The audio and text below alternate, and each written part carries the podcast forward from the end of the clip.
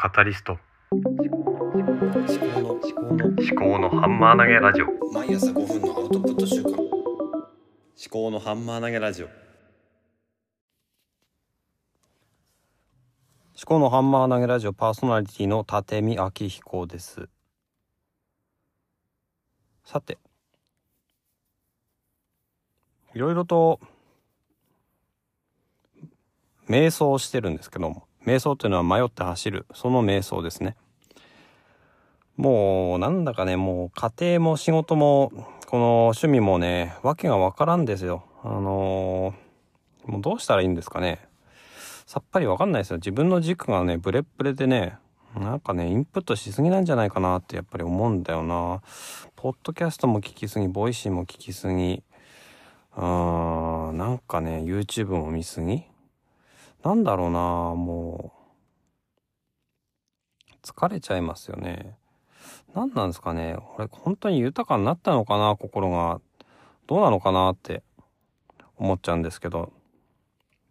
どうでしょうね。皆さんなんかいい生活の仕方ありませんかね。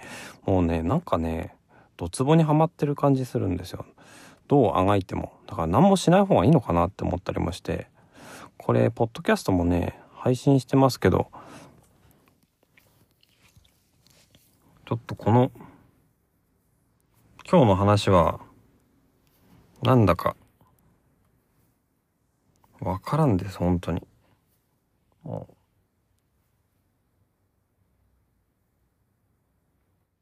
う。ね家の中でもね結局なんか私が役に立たなかったりするんですよねその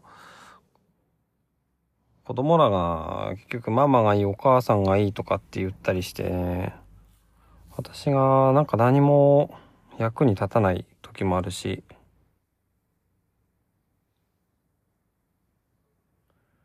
なんかねそういう時ってイライラしますよね。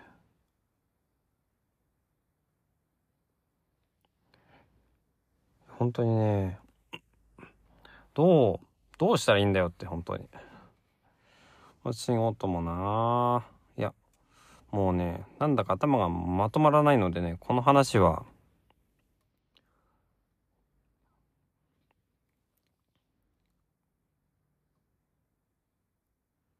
何も行き先が分かんないですよね。うん。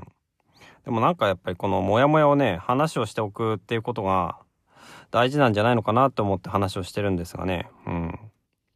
どうしたらいいんだろう。私は。本当にね分からん。みんなどうやって生きてんだろうって本当にね思う。えっ、となんだろうな。生きるっていうのはなんだろうね。本当は楽しいことなんだと思うんだけどね。だからみんな生きてるんだと思うんだけど。でもやっぱり途中で死んじゃう人もいるかもしれないし。うーんどうね。どう考えていったらいい人生だったって思えるのかって。いい人生ってなんだろうっていうのもあるし。なんだかいつ死ぬかもわかんないしな。家族もな。家族と。ね毎日毎日ニコニコニコニコ笑って明るく楽しい。そういう家庭があってねよくね結婚式とかで言ったりもするけども。実際そうでもないよね。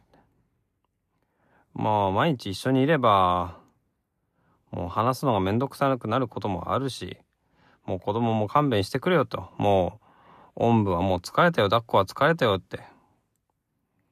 戦いごっこも疲れたよって。もっと勘弁してくれよって思う時もあるし。ねえ本当に。でね、まあ、仕事も毎日行かなきゃいけないしさ。で帰ってきたら子供の相手でしょ。まあね。私がそんな愚痴を言っていい立場かどうかっていうのは若干ねあの私の妻の方がね大変だとは思うんですけどもね。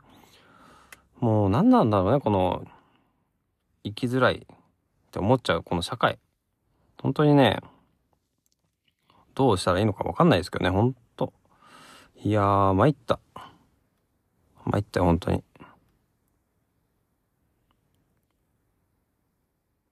どうしたらいいんだろうな。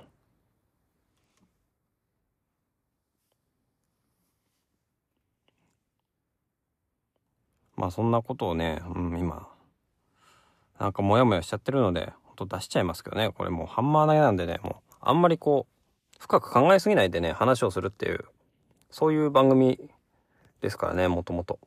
思考のハンマー投げラジオっていうのは何なのかっていうのをね、もう一回考えてみようかな。なんでこの名前にしたのかっていうのをね、もう一回ね、振り返ってみようかなと思うんだけど、とにかくね、まあ、あれだな。